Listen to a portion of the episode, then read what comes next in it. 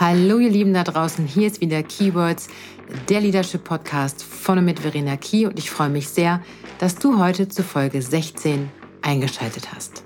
Titel der Folge Kleinvieh macht eben doch Mist. Warum kleine Veränderungen besser sind als gar keine.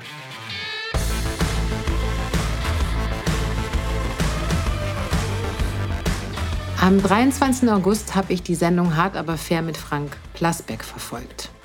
Klimaschutz war das Thema des Abends. Mit von der Partie waren unter anderem Pauline Brünger, Klimaaktivistin, Cem Özdemir vom Bündnis 90 Die Grünen, Michael Hüter und mein Favorit des Abends, Markus Blume, Generalsekretär der CSU. Ihr hört schon an meinem Tonfall, dass bei Markus Blume ein bisschen Ironie mit im Spiel war. Tja, und wie so oft entdeckte ich in politischen Diskussionen Parallelen zum Status quo in Unternehmen. Und so war es auch an diesem Abend. Ich habe mich darüber hinaus über vieles dann doch, sagen wir mal, gewundert. Und das ist ehrlicherweise zu viel, um alles heute in diese Folge zu packen.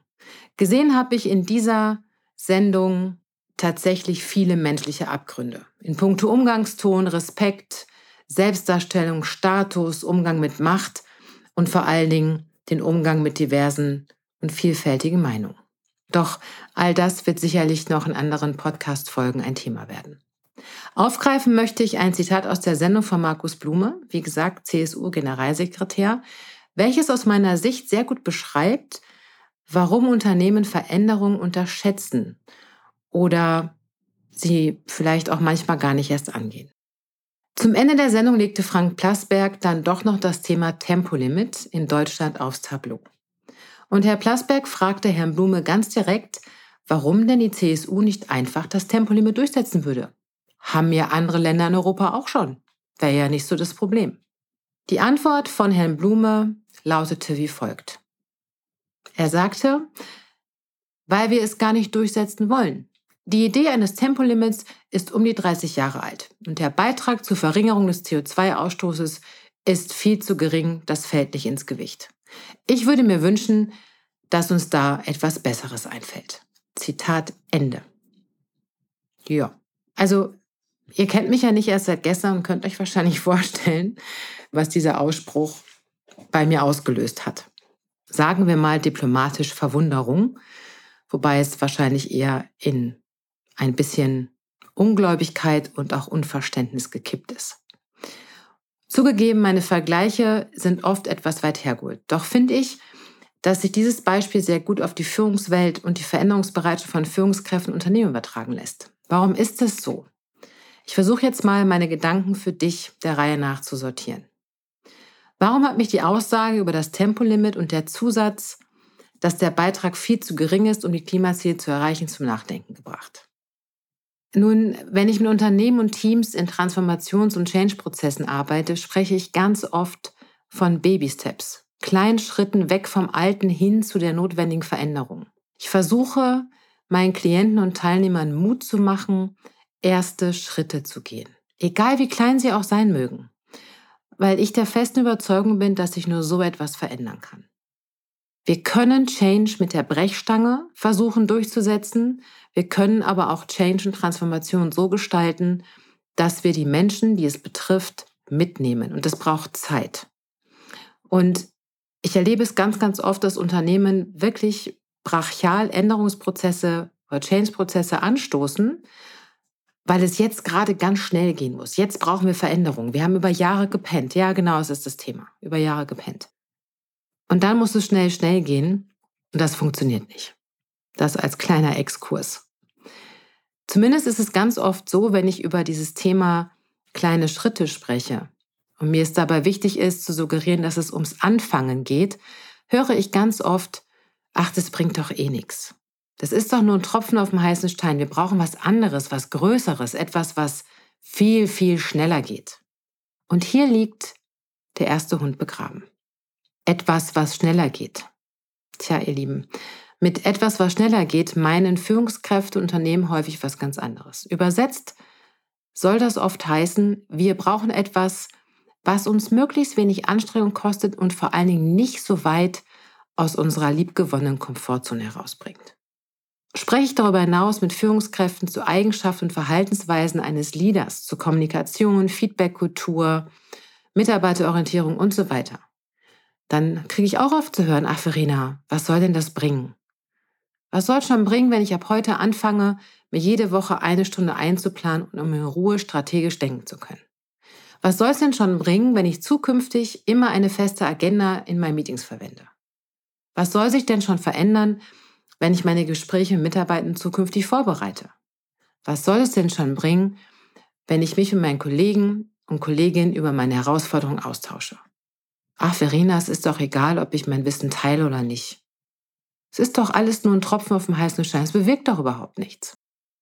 Ich könnte meine Auflistung noch ewig so weiterführen. Doch ich bin mir sicher, ihr wisst schon jetzt, worauf ich hinaus will. Erschwerend hinzu kommt, dass ihr wahrscheinlich oft das Gefühl habt, dass ihr sowieso nicht viel ausrichten könnt. Schließlich werden Entscheidungen ja da oben getroffen. Was zählt da schon eure Meinung? Und ganz ehrlich, ich kann diese Denke sogar verstehen und auch nachvollziehen. Mir ging es oft genug genauso, wie es euch wahrscheinlich jeden Tag geht.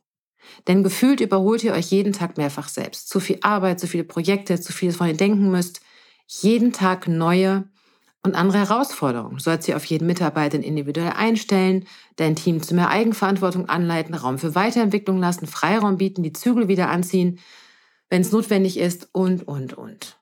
Tja, und bei all dem bist du ja auch noch du, stehst selber vor einem riesen Berg an Veränderungen und sollst bitte dabei immer die Fahne hochhalten. Unternehmerisch denken und vor allen Dingen eine Vision haben und die Strategie bitte nicht aus den Augen verlieren.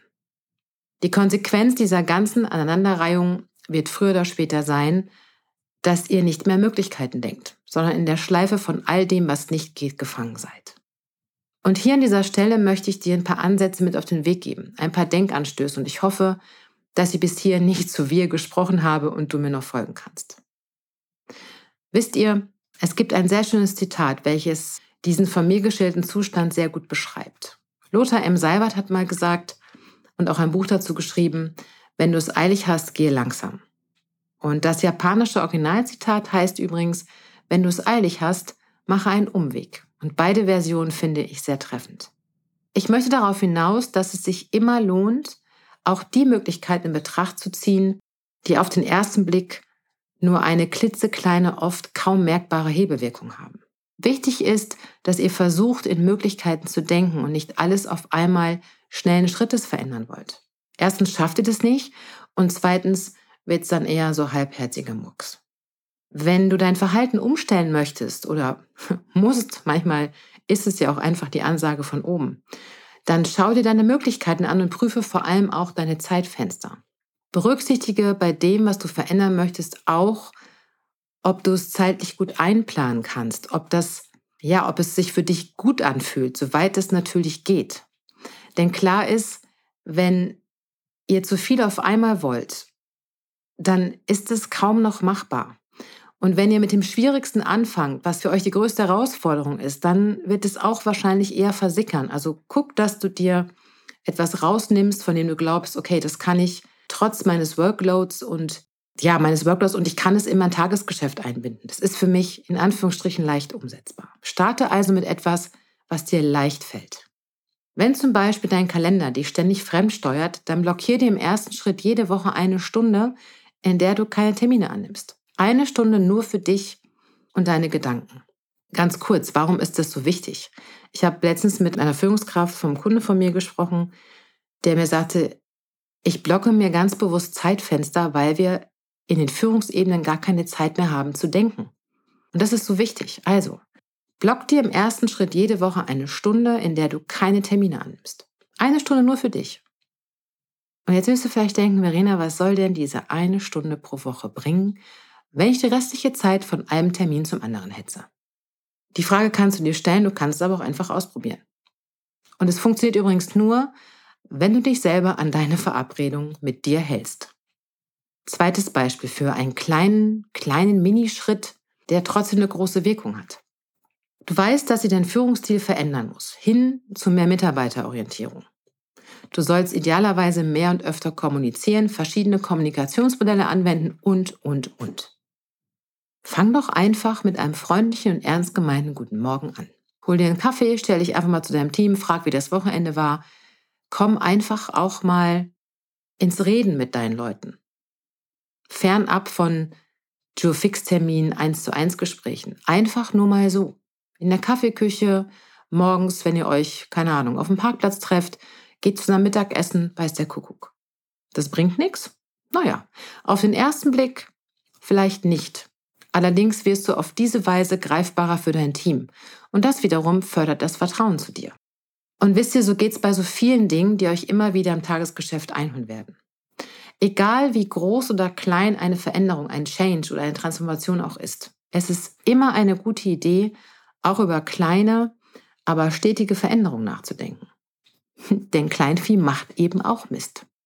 Darüber hinaus glaube ich, dass wir Menschen viel zu oft sagen, ach, das bringt doch eh nichts. Das brauche ich gar nicht versuchen, das klappt doch nicht. So wie Herr Blume sagte, dass das Tempolimit ja nichts bringt. Viel zu klein sei die Hebelwirkung.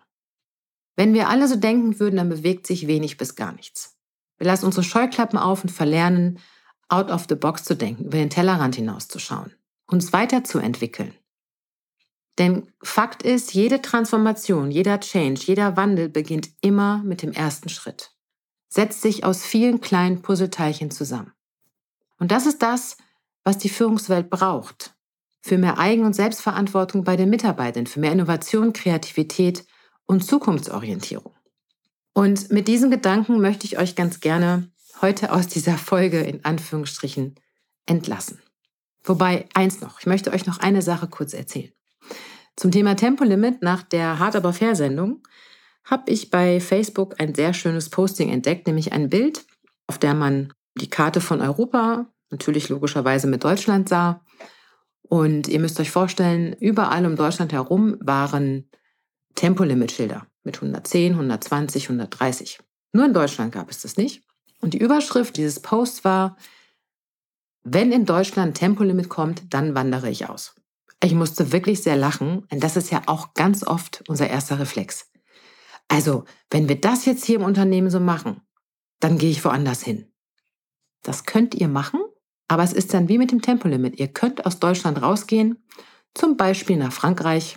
Da habt ihr, lasst mich lügen, ich glaube 120, maximal 130 auf der Autobahn. Ähnlich ist es in Italien, in der Schweiz, in Spanien und sonst wo der Fall. Dann seid ihr gegangen, weil ihr glaubt, woanders ist es besser, um festzustellen, hey, das äh, hat nicht funktioniert, was du dir vorgenommen hast.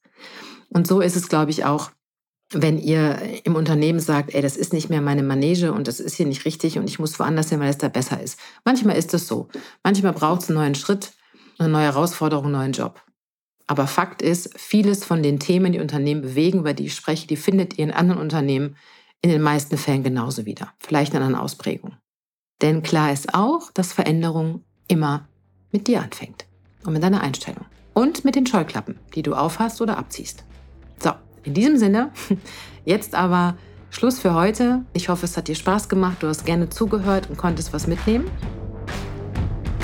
Wenn dem so ist, dann lass mir gerne ein Like da oder auch gerne eine Bewertung für meinen Podcast. Wenn du nicht genug von mir kriegen kannst, dann abonniere mich einfach.